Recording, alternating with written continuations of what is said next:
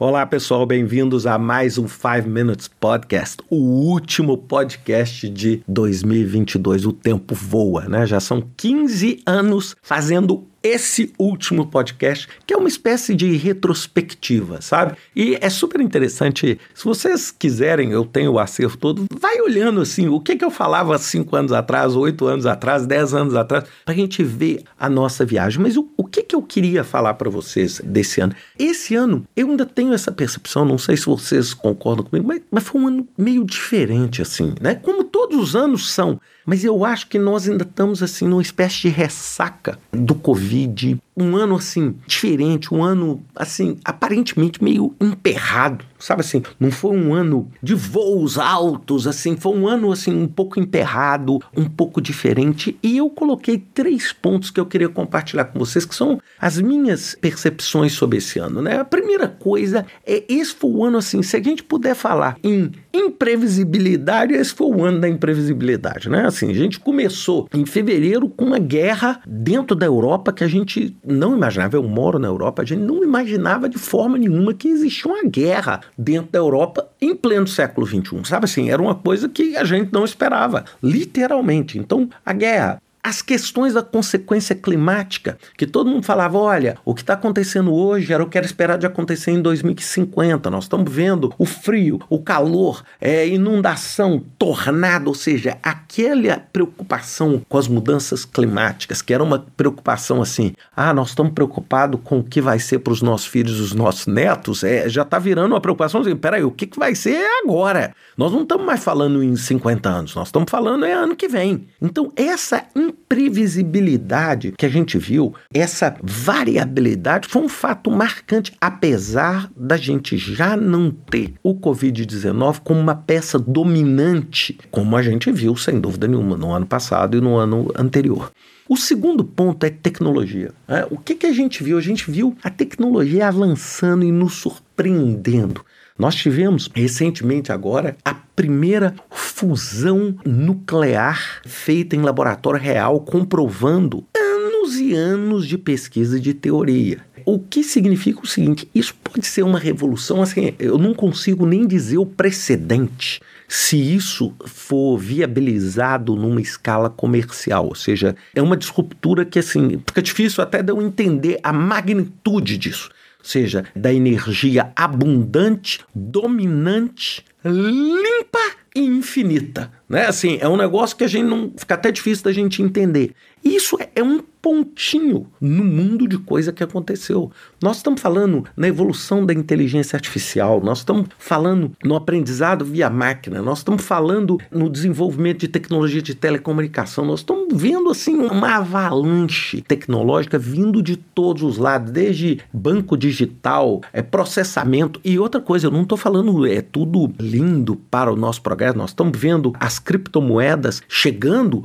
e ocupando o seu lugar e ao mesmo tempo gerando um caos sem precedente, como o que a gente viu nos Estados Unidos recentemente, mas a tecnologia tomando um papel assim absolutamente central. O que era há alguns anos assim um papel de apoio ao negócio, ele virou o centro do negócio com a transformação digital, etc.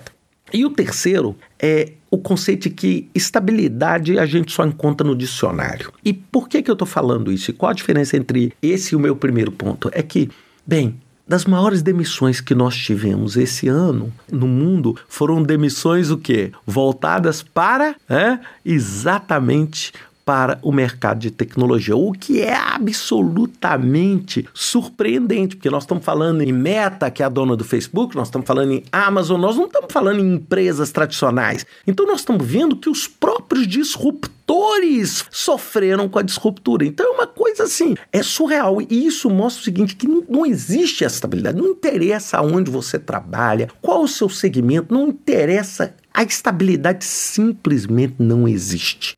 E qual seria a minha dica para vocês, né? Assim, não é dica para vocês, é, é dica para mim também. Eu acho que a nossa habilidade emocional, o nosso domínio dos nossos medos e a nossa capacidade de adaptação são assim os principais ativos que a gente precisa ter. Ou seja, a nossa habilidade para lidar com a instabilidade emocional é assim É difícil mesmo, é difícil e é difícil para todo mundo, não interessa em que posição que você está. É difícil, porque ter essa habilidade para lidar com essa imprevisibilidade. Nós não somos pessoas que gostam da previsibilidade, gente. Nós não gostamos. É por isso que o homem evoluiu, saiu das cavernas, porque a gente gosta de estabilidade. A gente gosta de saber o que tem para comer amanhã. A gente gosta de saber que a fruta vai poder ser colhida daqui a dois meses. A gente não gosta de ter instabilidade, de falar assim, que dia que a fruta vai ser colhida. Não, o dia que der. Pode ser daqui a um mês, pode ser daqui a um ano. Bem, não é. E é por isso que a gente começou a plantar, a gente começou a criar o gado. Começou para quê? Para exatamente buscar uma previsibilidade. Mas, infelizmente, o mundo e a variabilidade que nós estamos vendo geopolítica não estão permitindo isso. Então a gente muitas vezes desenvolve um temor natural do nosso próprio instinto de sobreviver, que muitas vezes domina e faz com que a gente fique cego. Eu, inúmeras vezes, fiquei morrendo de medo esse ano. Mas não é morrendo de medo só por causa da guerra, não. Morrendo de medo assim. Será que eu estou no caminho certo? Será que eu estou fazendo a coisa certa? Será que a direção que eu estou dando para esse projeto é a certa?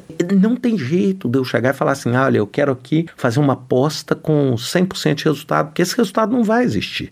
E isso me leva à palavra com qual eu queria fechar esse podcast. Adaptabilidade. Se tem uma palavra que eu devo ter falado em todas as minhas palestras, todas as vezes, essa palavra foi a palavra do ano para mim. Adaptabilidade. Se tem uma competência que você tem que desenvolver, que você tem que ser capaz de estar tá preparado, é a sua capacidade de adaptar porque eu acho que essa vai ser a grande ferramenta, adaptar para tudo, que vai permitir com que você ocupe o espaço nesse futuro tão imprevisível que a gente está vendo. Bem, pessoal, é isso que a gente tem. Muito obrigado por terem acompanhado esse podcast aí. É, nós estamos chegando a quase 12 milhões de views nos episódios, ou seja, é um exercício de persistência para mim, para eu gravar, mas um exercício de persistência para vocês também. Queria desejar a vocês um ano iluminado, um 2023 iluminado, cheio de oportunidades, cheio de alegrias para vocês e para as pessoas da sua família e para as pessoas que significam para vocês. Um grande abraço e até 2023 continuamos firmes e fortes com 5 Minutes Podcast. Até lá, pessoal.